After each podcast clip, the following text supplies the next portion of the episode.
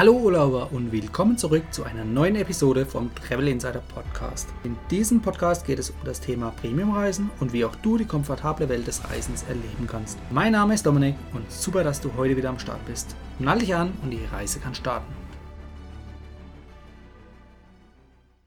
In der heutigen Folge geht es um das Traumziel Hawaii. Ich war bereits vor weniger als zwei, drei Jahren das erste Mal auf Hawaii und bin vor zwölf Monaten das zweite Mal auf Hawaii gewesen.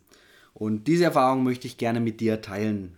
Deshalb habe ich heute noch einen Interviewgast dazu geholt, nämlich meine Frau, die mich auf meinen Reisen dort begleitet hatte. Genau. So, wir wollen dir kurz erzählen, was muss man allgemein beachten und welche Inseln gibt es und wo liegen die Unterschiede. Unser Weg war, dass wir damals in der Business Class von München nach San Francisco geflogen sind, dort eine Zwischennacht hatten und dann mit United weiter nach Oahu geflogen sind. Wir hatten im Anschluss ein separates Ticket noch gekauft mit Hawaiian Airlines, um die innerhawaiianischen Inseln zu bereisen. So, welche Inseln kennst du denn alles? Also gut, man kennt ja generell die Bilder von Hawaii und ähm, ja, von daher war klar, wir wollen auf jeden Fall auf Oahu und uns die Surfer auf jeden Fall anschauen. Und je mehr man sich damit Hawaii beschäftigt hat, desto eher hat man herausgefunden, dass es noch außerhalb Oahu ganz, ganz viele weitere Inseln noch gibt. Und da war für uns klar, wir möchten uns die Trauminsel Maui auch anschauen, weil ähm, wir haben damals unsere Hochzeitsreise hingemacht und es war für uns halt, ja, einfach eben eine Trauminsel mit äh, jeglicher Flora und Fauna. Und ja, das wurde es dann letzten Endes. Also waren wir auf Oahu, auf Maui und letzten Endes auch auf Big Island. Letztes Jahr waren wir dann nochmal auf Hawaii und haben dann unsere Reise quasi ergänzt um die Insel Kauai. Man muss dazu sagen, wir haben aber trotzdem nicht nur Kauai angeschaut, sondern auch noch zwei weitere Inseln, nämlich Oahu zum zweiten Mal und Big Island zum zweiten Mal. Maui haben wir dann in dem Fall übersprungen, weil wir es ja schon gesehen hatten. Das heißt, es gibt mehrere Inseln. Macht es Sinn, auch mehrere Inseln zu besuchen oder reicht es nur eine zu besuchen? Also prinzipiell, wenn man den ganz, ganz langen Weg von Deutschland bis nach Hawaii geflogen ist, sollte man sich auf jeden Fall ausreichend Zeit nehmen, um auf jeden Fall eine zweite Insel zumindest anzuschauen oder je nachdem, wie gut drauf man ist, natürlich auch noch eine dritte Insel. Wir hatten damals beim letzten Mal 14 Tage Urlaub und beim ersten Mal waren es drei Wochen. Genau. Und das würde ich euch auch empfehlen, diese drei Wochen mindestens euch Zeit zu nehmen, um möglichst viel zu sehen. Denn ihr fliegt mindestens einmal um die halbe Welt, um dorthin zu kommen. Und glaubt mir, es ist ein sehr langer Weg. Genau. Aber er ist es wert. Um die richtige Reisezeit zu finden, ist es eigentlich egal, weil Hawaii ein ganzjähriges Reiseziel ist. Das heißt, die Temperaturen, die liegen immer im Mittel zwischen 20 und 30 Grad. Und das Besondere an den Inseln in Hawaii ist, wir haben mehrere Klimazonen, je nachdem, an welchem Fleck man sich auf dieser Insel befindet. Das heißt, im Norden teilweise eher regenreich und stürmisch, im Süden dann wieder trocken und warm. Und man kann auch die Inseln an einem Tag umrunden. Das heißt, man durchlebt mehrere Klimazonen. Wichtig ist, dass ihr auch das richtige Gefährt mit dabei habt weil in einem Van zu sitzen bei Sonnenschein wäre halt irgendwo schade, wenn man dann das nicht genießen kann. Deswegen wäre es halt gut, wenn man vielleicht auch ein Cabrio hat. Wir haben damals ähm, ein Jeep gehabt, einmal äh, mit geschlossenem Dach und ein anderes Mal auf einer anderen Insel hatten wir auch einen mit einem offenen Dach, also wo wir zum Cabrio umbauen konnten. Das würde ich euch auf jeden Fall empfehlen, weil es ist einfach toll, wenn man da die Straßen lang fährt. Wer schon einmal in den USA war, der weiß, dass Autofahren in, in Amerika ganz anders da ist als hier in Deutschland. Deutschland. Und gerade auf Hawaii, wenn man so den Aloha-Spirit um die Ohren äh, geweht bekommt, dann ist es einfach nochmal was ganz, ganz Besonderes. Dem kann ich mich auf jeden Fall nur anschließen und darauf achten, dass das Auto auch Allradantrieb hat. Ist nicht zwingend immer nötig, aber es gibt manche Stellen, da ist es sehr hilfreich. Und spätestens auch dann, wenn es auf die Berge hochgeht, dann ist teilweise Allradantrieb vorgeschrieben. So, fangen wir an mit der ersten Insel. Das ist die Insel, wo die meisten Leute und bei uns genauso, wo wir auch ankamen. Das war Oahu. Und bei Oahu ist natürlich, wenn man den Namen zuerst hört, fällt einem sofort äh, Waikiki ein.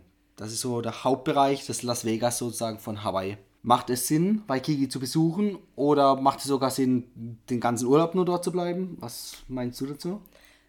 Also man muss es auf jeden Fall mal gesehen haben. Was man natürlich im Hinterkopf behalten sollte, ist, ähm, was für die Spanier quasi die Deutschen sind, sind die Japaner für die Hawaiianer. Das heißt, ähm, wir haben halt ganz, ganz viele ähm, Japaner dort angetroffen. Das heißt, wirklich jedes Restaurant war auch mit einer japanischen Speisekarte ausgestattet und es ist also gerade Waikiki ist halt wirklich überlaufen. Ein Hotelkomplex nach dem nächsten, eins schöner als das andere. Ja, Herz, was begehrst du? Wirklich jegliche National Nationalität ist dort ähm, kulinarisch auch vertreten gewesen und natürlich einer nach dem anderen an Souvenirshops. Gerade der Waikiki Beach, da möchte jeder mal im Wasser gewesen sein, ist halt auch recht überfüllt. Genau diesen Strand oder Strandabschnitt sieht man ja auch häufig in den TV-Serien, wie zum Beispiel Hawaii 5.0 alle fünf Minuten wird gefühlt dieser Strand gezeigt. Von daher sollte man auf jeden Fall mal dort gewesen sein, aber aus meiner Sicht macht es keinen Sinn, dort 14 Tage Urlaub zu verbringen. Vor allem hat Oahu auch noch weiteres zu bieten. Ähm, also es gibt jetzt nicht nur den Waikiki Beach, es gibt zum Beispiel die kostenpflichtige Hanauma Bay, einen wunderschönen Strandabschnitt, wo man toll schnorcheln kann. Ist aber ratsam, schon früh morgens hinzugehen, weil je später der Tag letztlich ist, desto voller wird es dort leider auch wenn man einmal um die Insel fährt, gibt es ganz, ganz viele tolle Strandabschnitte, auch mit ruhigerem Wasser. Ähm, natürlich, je weiter man nach Norden kommt, kommen dann diese Monsterwellen. Also die North Shore, ist, North Shore ist bekannt für die hohen Wellen und gerade im Winter bei den Surfern beliebt. Sollte man auf jeden Fall mal gesehen haben. Und zu der Hanauma Bay, die du vorhin genannt hast, das ist im Prinzip eine alte Bucht, die aus einem erloschenen und ähm, zusammengefallenen Vulkan entstanden ist. Und dort hat es ein schönes Riff und das Ganze ist auch schön windstill und windgeschützt, sodass dort keine hohen Wellen sind, sondern man in Ruhe schnorcheln kann. Also auch für Anfänger ist hier was dabei. Wenn man um die Insel kommt, kommt man zwangsweise eigentlich an mehreren Shops vorbei und zwar die Macadamia Nut Farms. Das heißt, Macadamia Nuts, die werden dort angepflanzt und dort natürlich auch verkauft. Wenn man auch in den USA häufig unterwegs ist, also auf dem Festland, trifft man ähm, die Produkte aus Hawaii auch häufig in den Supermärkten an. Und dort in Hawaii kann man sich selbst davon überzeugen und die Produkte testen, also probieren oder auch in großen Mengen für günstige Preise kaufen. Ihr müsst da unbedingt anhalten. Ihr könnt wirklich so viel essen, wie ihr wollt. Ihr könnt jegliche ja, jegliche Art ausprobieren, ob süß, ob salzig, ob mit Knoblauch, ob mit äh, Zwiebelgeschmack. Teilweise werden auch noch Cremes oder irgendwelche anderen Sachen mitverkauft, wo ihr euch wirklich durchtesten könnt. Und die Macadamia-Nüsse sind wirklich total lecker. Also wir haben da bestimmt über ein Kilo mitgenommen gehabt und... Äh und es war so schnell wieder äh, aufgebraucht, als wir daheim waren. Also von daher kann man nur raten, einfach mal einpacken, was der Koffer so an Platz hergibt. So, gehen wir mal ein bisschen in die touristischeren Städten und Orte. Und zwar Pearl Harbor. Ja. Sollte man gesehen haben, oder? Ja, definitiv. Pearl Harbor ist mega beeindruckend gewesen und auch ähm, das Gefühl einfach, klar, wir sind jetzt beide Mitte 30, wir haben jetzt mit dem Zweiten Weltkrieg nicht mehr wirklich viel äh, am Hut gehabt, sage ich jetzt mal. Klar, man kennt die Hintergründe, sollte auch äh, einem wirklich auch bewusst gemacht werden, wenn man dorthin geht. Aber ähm, ich hätte niemals gedacht, dass wenn wir dort mit diesem Boot, was ja wirklich alles sehr touristisch auch ähm, aufbereitet ist, wo wir da hingefahren sind und aussteigen, dass ich so ein beklemmendes Gefühl hatte. Es war einerseits, man wusste, okay, da sind noch über 3000 Menschen unter dir eingeschlossen in diesem ähm, Kriegsschiff. Ja? Das war übrigens die USS Oklahoma, die von den Japanern damals versenkt wurde also das war wirklich ja, beeindruckend und dieses Gefühl, ich, ich hätte niemals gedacht, dass ich das in diesem Moment tatsächlich so empfinden kann. Und ähm, ja, natürlich ist es ein Touri-Hotspot, ja. Wir waren bestimmt 100 Leute dann auf diesem Denkmal und man ist dann durchgelaufen, man konnte seitlich links und rechts rausschauen, man konnte gleichzeitig in den blauen Himmel mit der Sonne schauen und bis man dann einmal komplett durchgelaufen ist, stand man dann vor einer Wand, wo wirklich alle Namen mit Vor- und Zunamen letztlich dann da stand. Und ähm, diese extreme Dimension dieser Namen, also das fand ich Wahnsinn. Zumal man dazu sagen muss, das Wrack äh, liegt ja immer noch dort und äh, ist ziemlich knapp unter der Wasseroberfläche, also man sieht es auch von oben. Und die Leichen wurden damals nicht aus dem Wrack geborgen, sondern das ist als Grabstätte dort definiert. Ein weiteres bekanntes Ausflugsziel ist der Diamond Head. Da muss man ein bisschen sich sportlicher betätigen. Dabei handelt es sich nämlich um einen alten Vulkan und der ist ca. 230 Meter hoch und du kannst per kurzer Wanderung hier eine grandiose Aussicht genießen. Pro Strecke habe ich noch im Kopf, sind wir circa 45 Minuten gelaufen, ne? Ja, also das kommt nach oben hin, ja. gewandert. Und man ist nicht allein auf der Strecke, sondern da sind sehr viele Leute unterwegs, teilweise sogar in Sandalen und Flipflops. Da empfehle ich auf jeden Fall Wanderschuhe. Ja, wir waren in voller Montur, Wanderschuhe, kurze Hose, Cappy mit dabei, unsere Wasserflaschen im Anschlag, ja, weil, wie gesagt, Hawaii ist halt äh, tropisch in dieser Zone. Und da kamen tatsächlich Leute uns entgegen mit ihren Flipflops und ja, also wirklich ähm, sehr leicht angezogen, wo wir dann auch gedacht haben, okay, es ist jetzt nicht so, dass es ein normaler ähm, gepflasterter Weg oder asphaltierter Weg ist, sondern es war halt wirklich, ja, ein Wandertrampelpfad, kann man es eigentlich schon nennen. Äh, Und am Ende würde ich es einfach bezeichnen, um dann auf die tatsächliche Festung letzten Endes hochzukommen, war das noch die Treppe des Todes. Ja, mit, glaube ich, so 100 Treppenstufen gefühlt, die ins Unendliche gingen. Aber letzten Endes haben wir das wirklich gut gemeistert. Ne? Genau, da handelt es sich bei dem Ziel oben um einen alten Bunker auch aus dem Zweiten Weltkrieg.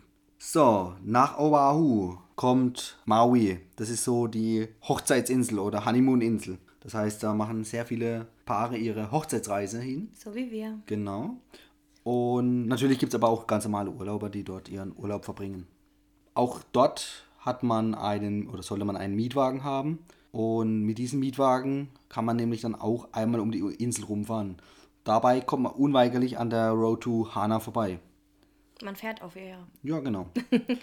Unbedingt jeden Spot mitnehmen. Wir haben an einem Black Sand Beach gehalten.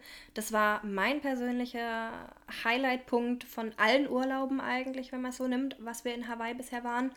Dieser schwarze Sand mit dem türkisblauen Wasser, die Sonne, die knallgrünen Palmen und, und diese, diese Mangrovenwälder teilweise. Dieses Farbenspiel, das war wirklich einmalig. Auf jeden Fall. Und um all diese Strände, die hier nacheinander folgen, zu sehen und auch anhalten zu können, ohne jetzt hier gehetzt zu sein, sollte man sich wirklich einen ganzen Tag dafür einplanen. Fahrt früh morgens los. Genau, also wir hatten den Fehler gemacht, wir sind nicht um 8 Uhr losgefahren, sondern, ich glaube, ein, zwei Stunden später. Wir haben gut Und gefrühstückt, ja. Wir haben gut gefrühstückt, richtig. Und wir sind in der Dunkelheit spät abends zurückgekommen. Was auch seinen Charme hatte, weil gerade bei der Road to Hana, okay, wir haben jetzt nicht vielleicht äh, den letzten Streckenabschnitt, der vielleicht auch noch, ähm, was das Wasser angeht, irgendwelche schönen Küstenschnitte gesehen. Aber dafür waren wir wirklich irgendwo im Nirgendwo unterwegs und hatten einen Wahnsinns-Sternenhimmel. Das ist unbeschreiblich, wie viele Sterne man da schon gesehen hatte. Wobei wir kommen, glaube ich, später noch zu einem anderen Punkt, wo wir Sterne gesehen haben. Also das war schon äh, sehr beeindruckend. Das liegt natürlich daran, weil auf den Inseln keine allzu großen Lichtquellen herrschen, wie durch Großstädte in den USA zum Beispiel hervorgerufen, sondern die Insel liegt, oder die Inseln liegen mitten im Pazifik, tausende von Kilometern vom Festland von den USA entfernt, sowie von Asien entfernt, also Japan zum Beispiel. Und die Road to Hana in dem Abschnitt auf jeden Fall war halt weit und breit nichts. Wirklich gar nichts. Genau, da war kein störendes Licht und somit hattet ihr oder hatten wir Ausblick auf jegliche Sterne und auf einen Sternenhimmel, den man so noch nie eigentlich bei uns gesehen hatte. Wo man die Sterne natürlich auch noch sehen kann, ist auf dem Berg, dem Haleakala. Und den kann man mit dem Mietwagen aus besteigen oder befahren. Das heißt, man kommt innerhalb von zwei Stunden von Meereshöhe, vom Strand aus, bis hoch auf 3000 Meter. Hier ist natürlich ein guter Zeitpunkt, wo von vielen Touristen frequentiert wird. Entweder der Sonnenaufgang oder der Sonnenuntergang. Wir waren damals zum Sonnenaufgang dort. Da sind wir wirklich 3 Uhr morgens, glaube Ja. ich, vom Hotel morgens los. War auch so einer der ersten ähm, ja, Tagespunkte, die wir überhaupt in dem Urlaub hatten, weil mit Jetlag aus Deutschland ist 3 Uhr morgens super. Ja, da wacht man schön früh auf. Genau, und dann sind wir losgefahren, waren dann wirklich auch, glaube ich, um 5 Uhr morgens dann da oben, was wir so nicht glauben konnten. Es war so kalt. Also wir hatten ja zum Glück unsere Winterjacken und alles mit dabei. Lange Hose war ja gar kein Thema. Und dort oben war es richtig, richtig kalt. Teilweise waren andere Touristen dann da im Bademantel gestanden, in kurzer Hose. Oder mit dem Handtuch bedeckt. Handtücher haben wir gesehen, genau. Einer hatte sogar, glaube ich, die Bettdecke noch mit dabei. Also die hatten sich wirklich alle sehr, sehr dick angezogen gehabt und wir standen da ganz gemütlich mit unserer Winterjacke, wobei es war schon trotz alledem richtig, richtig kalt. Also es herrscht circa ein Temperaturunterschied von mindestens 25 Grad zwischen Strandhöhe und der Bergspitze. Aber Man wird belohnt durch eine grandiose Aussicht und gerade beim Sonnenaufgang, die Bilder, die vergisst man einfach nie wieder. Vor allem die Hawaiianer zelebrieren das auch tatsächlich. Da war dann wirklich jemand, der dann die Sonne herbeigesungen hatte oder ich glaube sogar auf Muscheln haben die da, glaube ich, geblasen gehabt. Also ähm, ja, einfach wieder eine ganz, ganz tolle Stimmung, wo einfach dieser Aloha-Spirit einfach mit dabei war. Und ähm, währenddessen die da gesungen haben, hat sich tatsächlich die Wolkendecke runtergesenkt und auf einmal war die Sonne da. Also es war wirklich, ähm, ich kriege jetzt noch Gänsehaut, wenn ich davon erzähle. Was wir auch Tolles in, auf Maui erlebt hatten, war die Wahlbeobachtung. Dort gibt es gerade im Winter sehr viele Wale, weil die von Kanada oder Alaska oben in den warmen Pazifik rund um Hawaii sich aufhalten. Es gibt auch definitiv einen tollen Punkt, und zwar, wenn man vom Flughafen von Maui Richtung Lahaina fährt, gibt es auch ein extra Whale-Watching Viewpoint. Und ähm, gerade zwischen ja, Ende November bis Anfang Mai, das ist so die Whale-Season dort, Haltet dort an, wenn ihr da keine Wale seht, dann sind definitiv keine da. Aber ansonsten ist da mehr oder weniger dieser ähm, Punkt mit Walen überfüllt. Man kann also die Wale vom Strand aus sehen. Falls es nicht nah genug ist, kann man auch noch hergehen und mit dem Schiff eine kleine Tour machen und äh, eine Wahlbeobachtungstour hier durchführen. Da kommt man sehr, sehr nah an die Wale ran. Und ähm, die ganzen Touranbieter, die geben eigentlich auch Garantien. Sprich, wenn man keinen Wal sehen sollte, kann man am nächsten Tag nochmal kostenlos mitfahren. Es ist natürlich schon sehr beeindruckend, solche riesigen Tiere so nah an sich zu sehen und äh, fast berühren zu können. Bezüglich der Unterwasserwelt gibt es auch noch sehr viele Tauchspots auf Maui. Das heißt, ihr könnt zum Beispiel entweder auch mit einer Schiffstour oder vom Strand aus die Unterwasserwelt kennenlernen. Entweder per Schnorchel oder auch, ähm, wenn ihr einen Tauchschein habt, mit dem Gerät. Das lohnt sich auf jeden Fall, denn hier sind, ja, hier sind sehr viele Fische unterwegs, sodass man sich wie im Aquarium eigentlich fühlt. Kommen wir zur nächsten Insel, das ist Big Island. Wer von Big Island schon mal gehört hat, war vielleicht bezüglich dem Marathon, dem Ironman. Ironman, genau, der jedes Jahr stattfindet. Der hat eigentlich hier äh, Big Island weltbekannt gemacht. Und zum Zweiten, gerade in den letzten zehn Monaten gab es ja dort einen Vulkanausbruch. Also sprich, dort gibt es einen aktiven Vulkan. Der hat auch mehrere Krater und dort, sind, dort haben sich neue Krater geöffnet und eine stetig fließende Lavaquelle hier hervorgerufen. So ein Vulkan, einen aktiven Vulkan zu sehen, ist natürlich sehr beeindruckend, vor allem wenn man auch fließende Lava sehen kann. Wir haben den Vulkan angeschaut, da gibt es einen großen Vulkankegel Dort äh, kann man im Prinzip die aufsteigende Rauchsäule sehen. Und gerade wenn man nachts unterwegs ist, ist sie natürlich durch die offene Lava in dem Vulkan auch beleuchtet. Das war sehr beeindruckend auf jeden Fall, ja. Genau. Also wenn ihr mal auf Big Island seid, geht da auf jeden Fall hin. Ihr werdet, glaube ich, in eurem Leben nie so nah rankommen.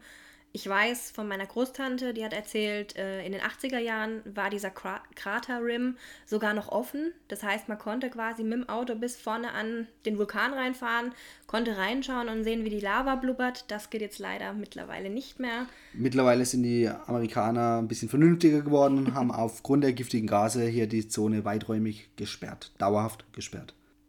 Jetzt gibt es natürlich noch die Möglichkeit, die fließende Lava auch zu sehen. Gerade jetzt vor zehn Monaten, wo sich neue Grader gebildet hatten, gab es natürlich die Möglichkeit, da extrem nah ranzukommen. Ansonsten muss man im Prinzip von dem Nationalpark aus gesehen Richtung Meer fahren und dort hoffen, dass man auf fließende Lava trifft, die natürlich jeden Tag einen anderen Weg auch einnimmt oder einschlägt. Genau, da ist auch wichtig, dass man die Ranger letztlich fragt, ähm, wo es sich sicher ist, letztlich wandern zu gehen weil es kann halt überall passieren, dass wenn man dann langläuft, dass dann plötzlich unter einem fließende Lava aktuell aufbricht. Könnte passieren, genau. Diese Lavaspots, die kann man einmal mit dem Auto erreichen, zumindest in die Nähe kommen. Aber die letzten 1, 2, 3 Kilometer, die muss man dann entweder zu Fuß zurücklegen oder mit Fahrrädern. Dort gibt es auch zum Beispiel Fahrradverleih, die sich genau darauf spezialisiert haben. Wichtig ist, dass man halt einfach weiß, ähm, wir reden jetzt nicht über einen entspannten Lauf im Wald oder hier bei uns im Park, sondern das ja, steinige, steinige es ist Felsen. ein holpriger und steiniger Weg. Eine weitere Möglichkeit ist zum Beispiel auch noch eine Bootstour zu unternehmen, extra zu dem Vulkan. Und zwar, die Lava, die ergießt sich an mehreren Stellen ins Meer. Und genau diese Stellen, die werden mit den Booten angefahren, sodass man die flüssige Lava ins Meer tropfen sieht und wie sie dort erstarrt. Und zu sehen ist das Ganze auch von einer großen Entfernung. Oder zu erkennen ist auch von einer großen Entfernung, dass sich hier eine große Rauchsäule auch bildet aus Wasserdampf und Schwefelgasen. Und die Boote, die fahren hier auch relativ nah dran vorbei, also wenige Meter im Prinzip, vielleicht 20, 30 Meter Abstand maximal. Aber auch hier solltet ihr euch wieder erkundigen, ob überhaupt Lava ins Wasser fließt, weil je nachdem, wo die Lava lang fließt, heißt es nicht zwangsläufig, dass sie auch ins Wasser fließen muss. Deswegen erkundigt euch vorher auf jeden Fall immer. So, eine weitere Möglichkeit ist auch noch mit dem Helikopter zu fliegen. Ähm, hier muss man aber dazu sagen, das ist wetterabhängig. Nämlich unser Flug damals wurde kurzfristig gecancelt aufgrund des schlechten Wetters. Die Helitouren, die gehen meistens von Hilo aus und Hilo ist eine der feuchtesten Städte der USA. Der Abstand, die Distanz zwischen Hilo und den Vulkanen, die ist am geringsten, als wenn ihr stattdessen aus Kona zu den Vulkanen fliegen würdet. Da wäre die Strecke deutlich länger und somit auch die Kosten erheblich höher. Ja, alternativ bei schlechtem Wetter raten wir euch, fahrt trotzdem in den Volcano National Park, schaut euch die Lava Tubes an, ähm, erforscht den tropischen Regenwald. Ähm, es ist auf jeden Fall etwas, was es so hier in Europa definitiv nicht gibt. Gerade die Lava Tubes, ähm, jeder hat bestimmt schon mal so einen Lava-Grillstein in die Hand genommen mit den ganzen Löchlein drin.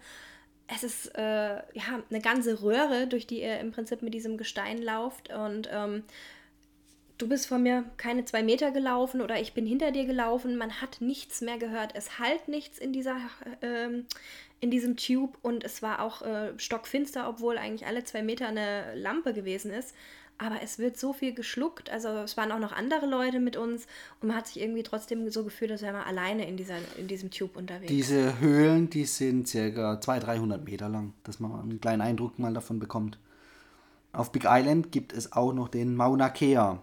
Das ist eigentlich der höchste Berg auf Hawaii. Der ist nämlich 4200 Meter hoch. Und wenn man bedenkt, dass der Fuß des Berges eigentlich schon unter Wasser beginnt, kommt man hier zu einer Gesamthöhe von über 10.000 Metern. Das heißt, das ist insgesamt höher als der Mount Everest. Und der Berg ist auch ziemlich cool. Oben liegt Schnee. Das heißt, die Hawaiianer haben hier die Möglichkeit, Snowboarden und Skifahren zu gehen. Und unten können sie dann das Snowboard gegen Surfbrett tauschen und unten dann im Prinzip weiter surfen. Genau. Und man kommt auch hier vom Strand aus bis zur Bergspitze innerhalb weniger Stunden, also so circa zwei, drei, vier Stunden. Beeindruckend ist das Ganze auch sowohl hier beim Sonnenaufgang oder Sonnenuntergang oder auch vor allem dann nach dem Sonnenuntergang, wenn es nämlich stockfinster wird und man wirklich Sterne ohne Ende sieht. Es ja. gibt keine Lichtquellen da oben. Ihr seid am höchsten Punkt im Pazifik und ihr habt Blick auf einen wunderschönen Nachthimmel. Das heißt, man kann hier sogar die Milchstraße mit bloßem Auge erkennen. Und wer das schon mal gesehen hat und das von sich behaupten kann, der kann wirklich stolz sein, weil in Deutschland ist es nur an wenigen Orten möglich. Was auch ganz wichtig ist, fahrt rechtzeitig los. Denn ihr kommt nur bis Sonnenuntergang überhaupt äh, dorthin.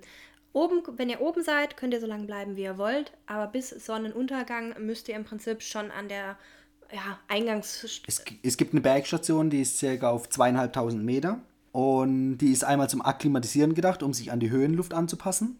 Und dort ist dann auch nochmal eine Schranke, eine Absperrung, dass man spätestens bis Sonnenuntergang die Schranke passiert haben muss, um hochzufahren. Und dass auch nur für Allrad angetriebene Fahrzeuge der Zugang möglich ist zur Spitze. Ansonsten müsst ihr an dieser Bergstation auf der Hälfte vom Berg bleiben. Wofür ist Big Island noch bekannt? Und zwar, wo wir in Kona waren, sind wir darauf gestoßen, dass dort viele Manta, Manta Rays. Manta Rays vorhanden sind. Und zwar gibt es zum Beispiel Nachttauchgänge oder Nachtschnorchelgänge, wo diese Mantas durch starke Leuchten angelockt werden. Das passiert dahingehend, dass durch die steigenden Leuchten das Plankton angelockt wird und diese Manta Rays sind äh, reine Pflanzenfresser und die holen sich das Plankton. Wer Angst hat, mit denen ins Wasser zu steigen, wie, weißt du noch, wie das Hotel hieß? Das das war das Sheraton in Kona. Genau, geht da was trinken, genießt den Abend mit Live-Musik. Die haben nämlich riesige Strahler dort und die leuchten genauso den Plankton an, wie wenn ihr selber ins Wasser steigt. Und da habt ihr zumindest die Möglichkeit, von dort aus ähm, ja, die Manta Rays äh, schwimmen zu sehen. Ist auch schön. Genau, man muss dazu sagen, dieses Hotel ist direkt an der Küste, also an der Felslandschaft angebaut. Und von der Bar aus kann man direkt aufs Wasser sehen. Das ist vielleicht fünf Meter entfernt und sieht die ganzen Mantarochen hier schwimmen. Ich glaube, bei unserem Besuch waren das bestimmt sechs, sieben Mantas. Bestimmt. Also es lohnt sich. Und die Mantas, die sind jetzt auch nicht klein hier, 50 cm, sondern die haben eine Flügelspannweite, kann man das eigentlich nennen, von 2, 3, 4 Metern. Also die sind sehr groß, die übersieht man nicht. Ist auf jeden Fall auch ein Highlight, diese Tiere zu bewundern und anzuschauen. Ähm, was man auch noch machen kann, auch wieder Stichwort Unterwasserwelt.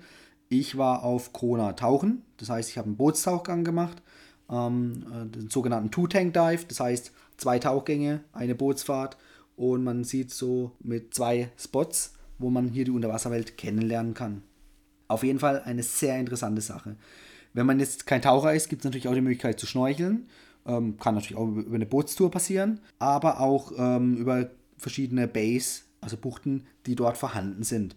Kann man in einem stillen Wasser schön die Riffe begutachten und äh, dort ähm, hinschnorcheln. Und ein Highlight haben wir auch erlebt, waren die Delfine. Dort gibt es eine größere Gruppe von mindestens 20, 30 Delfinen, die hier täglich reinkommt, um sich auszuruhen. Das ist natürlich ein Highlight, ein Riesenerlebnis, mit solchen Tieren in der freien Wildbahn zu schwimmen, zu schnorcheln, zu tauchen. Das ist eigentlich unbezahlbar. Vor allem in dem Spot, also da war es wirklich so, dass man auch sehr leicht ins Wasser kam und direkt ein wunderschönes Riff vorne dran gelegen hat mit bunten Fischen, Korallen, also wirklich wie aus dem Bilderbuch. Und ähm, ja, kaum waren wir aus dem Wasser draußen, dachte ich schon, oh Gott, da kommt ein Hai. Und dann haben wir aber gesehen, nee, es sind definitiv ein paar mehr. Und dann war klar, ähm, dass es Delfine waren und die haben halt wirklich eine richtig tolle Show auch für uns abgezogen. Also mit Pirouetten, mit Schrauben, mit allem drumherum und die sind über eine Stunde in dieser Bucht geblieben. Genau, die sind aus dem Wasser rausgesprungen, dass man sie von Land aus auch sehen hat können. Oder wenn man dort gerade schnorcheln war oder zu den Delfinen hingeschnorchelt ist, die sind um einen rumgeschwommen. Das war wirklich genial. Man darf eigentlich nur keine Angst vor tiefem Wasser haben, äh, weil die halten sich dann eher in den äh, Gewässern auf, wo mindestens 10, 20, 30 Meter Wassertiefe herrscht. Das heißt, man guckt eigentlich ins Blaue nach unten, sieht keinen Grund. Ähm, das sollte einen nicht abschrecken. Dafür hat man ein wirklich wunderschönes Erlebnis. Guckt einfach nicht nach unten, schaut euch einfach nur die tollen Tiere an. Genau, das ist richtig. Das ist eine gute Ablenkung. So, dann kommen wir noch zu Kauai. Diese Insel, die haben wir jetzt erst letztes Jahr besucht gehabt, weil wir die bei uns im ersten Hawaii-Trip ausgelassen hatten. Das ist auch bekannt als die grüne Insel oder Blumeninsel. Ich sag Jurassic Park Insel dazu. Genau. Wobei Jurassic Park, muss man dazu auch ehrlicherweise sagen, wurde auch auf Oahu gedreht. Also nicht nur auf Kauai. Aber gerade was die Wasserfälle angeht, die man entsprechend im Waimea Valley sehen kann, ähm, das erinnert einfach total an die Jurassic Park-Filme mit diesem langgezogenen Wasserfall. Ähm, In den ganzen Nirgendwo, Schluchten. Die Schluchten, genau. Also das hat man definitiv, äh, also ich verbinde es definitiv genau. mit Jurassic Park. Wasserfälle gibt es eigentlich auf allen Inseln in Hawaii. Aber jetzt gerade hier im Waimea Valley, da waren die Wasserfälle so hoch und beeindruckend, das ist unvergleichbar.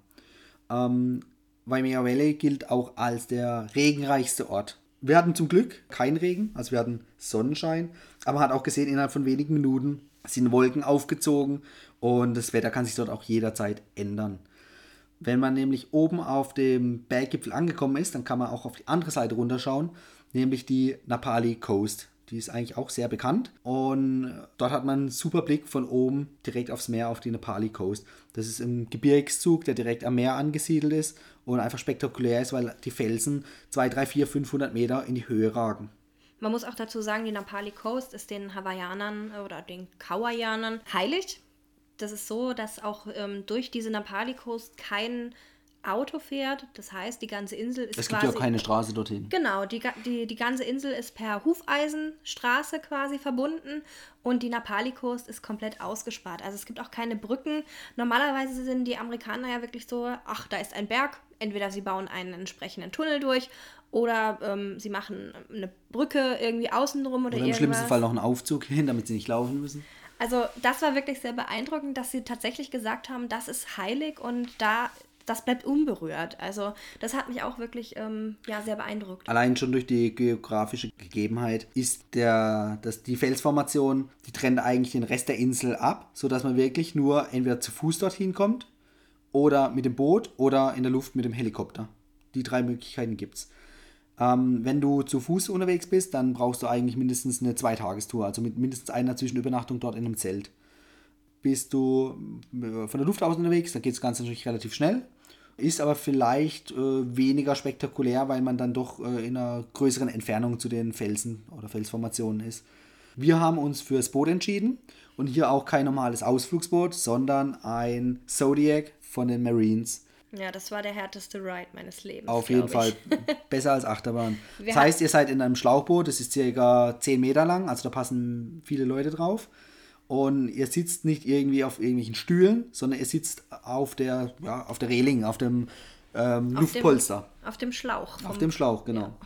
Und äh, da gilt es auch, sich dann entsprechend festzuhalten. Man wird natürlich am Anfang eingewiesen, dass man die Füße einhaken kann in einem Seil, dass man sich mit beiden Händen dann links und rechts auch in einem Seil festhalten kann, äh, um einfach nicht über Bord zu gehen. Denn wir hatten auch noch das extreme Glück oder Pech, je nachdem, wie man es nennen mag, dass wir äh, relativ schlechtes Wetter hatten. Es war zwar trocken, aber ähm, wir hatten einen sehr hohen Wellengang und die Fahrt war eigentlich kurz davor, abgesagt zu werden. Und Wir haben gesagt, wir ziehen das halt trotzdem Genau, es, durch. es wurden auch alle befragt, ob sie jetzt nicht einen Rückzieher machen wollen oder gleich mitfahren wollen. Und es haben sich eigentlich alle fürs Mitfahren entschieden. Und es hat sich auf jeden Fall gelohnt, weil diese Felsformation ist einzigartig. Aber der Weg dorthin war eine Stunde hin, dort eine Stunde verweilen und eine Stunde zurück. So ungefähr. Ich glaube, am Ende waren es vier Stunden. Aber dass man sich vorstellen kann. Das heißt, Normalerweise ist es eine Kaffeefahrt, man fährt dahin, flaches Wasser und äh, genießt den, die, die Fahrt. Wir hatten aber ähm, sehr hohen Wellengang, also wir hatten zwei bis vier Meter hohe Wellen und das war dann wirklich einfach irgendwann kein Spaß mehr nach zwei, drei Stunden. Nee, es war richtig anstrengend und ähm, ja, unser Glück, was auch gleichzeitig unser Pech war, war halt, dass Vollmond war den Tag zuvor und das heißt, ha- hatte immer so ein bisschen die Auswirkung dann auch auf die Wellen und Auf die ähm, Gezeiten, ja. auf die Gezeiten, genau. Und das nächste Problem, was wir ein bisschen unterschätzt hatten, es war auch noch der Supermoon. Stimmt, zu dem Zeitpunkt war das Supermoon, ja. Ähm, das heißt, wir hatten einen extrem hohen Wellengang und äh, es war einfach sehr, sehr anstrengend, nicht über Bord zu gehen. Die Guides waren natürlich auch cool drauf, die haben auch immer wieder mal ein paar Pausen eingelegt, damit man ein bisschen die Hände durchschütteln kann. Und auch, um zum Beispiel Delfine zu sehen, weil wir wurden auch öfters von Delfinen begleitet. Wale hat man auch in der Entfernung, das waren bestimmt über einen Kilometer entfernt gesehen, wie die aus dem Wasser springen oder Fontänen äh, rausspritzen. Ähm, das ist auch beeindruckend. Aber gerade Delfine, die schwimmen den Booten hinterher oder an den Boden entlang, beziehungsweise reiten auf der Bugwelle vorne dran und lassen sich damit treiben und reißen. Und das ist natürlich immer sehr beeindruckend, auch diesen Tieren zuzuschauen. Was uns halt besonders dran gereizt hat, wir hätten das Ganze auch entspannter mit einem Katamaran machen können. Aber gerade eben mit so einem Zodiac hat man halt die Möglichkeiten, an der Napali Coast auch in die Wasserhöhlen reinzukommen. Oh ja, die sind sehr bekannt, die sieht man häufig auch in irgendwelchen YouTube- oder Instagram-Videos. Ähm, sehr beeindruckend. Ja, also äh, es ist halt faszinierend, wie schwülwarm und äh, feucht diese ganzen äh, ähm, Grotten sind. Grotten waren, ja. Ähm, wie dunkel es plötzlich dann auch tatsächlich war. Und eins fand ich wirklich mega faszinierend, da sind wir mit dem Boot reingefahren. In der Mitte war eine riesen Felsformation und wir sind einfach einmal außen rum. Und dieses Klatschen der Wellen gegen diese Felsformation und wir mittendrin quasi kurz davor gegen diese Wand zu knallen, sage ich jetzt einfach mal. Und gleichzeitig musste der Guide aber gucken, dass er in diese mittleren Felsen nicht draufknallt. Also Wobei ich glaube, der hat es blind gemacht. Also ja gut, die machen das jeden Tag, aber trotz alledem ähm, Hut ab auf jeden Fall. Und die sind auch mit vollem Tempo da reingefahren. Die mussten natürlich dann immer mal äh, abwarten und abpassen, bis, ja, bis die nächsten Wellen kommen. Man schön reingetragen wird und auch wieder rauskommt und nicht gegen die Strömung rausfahren muss. Also man sollte das auf jeden Fall machen, wenn man genau weiß, man hat keine Angst und man hat blindes Vertrauen zu dem Guide. Auf jeden Fall. Also wenn man schon ein komisches Bauchgefühl hat, dann sollte man da gar nicht erst drauf aufs Boot. Also, Äh, genau. Ja, Wale sieht man auch auf Kauai. Also wie gesagt, bei der Bootsfahrt hat man welche gesehen. Oder sogar von Land aus hat man die Möglichkeit, äh, Wale zu sehen. Vom Flugzeug aus, beim Flug von Kauai nach Oahu, bin ich auch in den Genuss gekommen, am Fenster sitzen zu können und dort beim Start oder kurz nach dem Start über Meer die, die Wale zu sehen. Also man sieht die tatsächlich von überall aus. und ein Marineboot hast du doch, glaube ich, auch fahren sehen, ne? So ein U-Boot. Das war noch auf Oahu. Geil, auf geil. Oahu, dort wo auch ähm, Pearl Harbor ist, gibt es natürlich eine Militärbasis, die immer noch aktiv ist. Und äh, dort hat die USA ihre Flotte stationiert. Das heißt, dort fahren auch die U-Boote ein und aus. Und wir hatten auch das Glück, beim Landeanflug auf Oahu, also wo wir von Kauai zurückgekommen sind, ein U-Boot zu sehen. Das ist natürlich auch schon mal beeindruckend, weil das sieht man auch nicht alle Tage. Das war es jetzt eigentlich erstmal, um dir einen Eindruck zu vermitteln, welche Inseln gibt es dort, was kann man dort machen, wie lange muss man sich dort aufhalten, wann ist die beste Reisezeit, so dass du in der Lage bist, dir deinen perfekten Urlaub hier zusammenzubasteln und durchzuführen. Denn aus unserer Sicht ist Hawaii immer eine Reise wert Und egal, ob ihr jetzt im Urlaub unterwegs seid oder auf Hochzeitsreise, Hawaii lohnt sich immer. Definitiv, jederzeit. Immer ah. wieder. Sag mir wann und wo, ich bin dabei. Dann schaue ich mal, ob ich ein geeignetes Schnäppchen finde. Dann wird es uns irgendwann spätestens in den nächsten Monaten oder Jahren dort wieder hintreiben. Solange wünsche ich dir viel Spaß bei deiner Hawaii-Planung oder falls ich dir noch nicht genug Inspiration gegeben habe, kannst du auch einen entsprechenden Blogartikel auf der Website www.travelinsider.de nachlesen. Das war die heutige Folge beim Travel Insider Podcast. Vielen Dank, dass du heute wieder zugehört hast. Gib mir doch mal Rückmeldung, wie du die heutige Folge fandest. Hat dir diese Folge gefallen, dann abonniere den Podcast und erfahre mehr zum Thema bezahlbare Premiumreisen. Und hinterlasse mir eine 5-Sterne-Bewertung bei iTunes. Ich wünsche dir eine schöne Zeit auf deiner nächsten Reise. Und immer daran denken, auf dem Blog www.travel-insider.de vorbeizuschauen, damit du auch die neuesten Reisedeals erfährst. Bis zum nächsten Mal, wenn es wieder heißt Boarding Completed. Ciao, dein Dominik.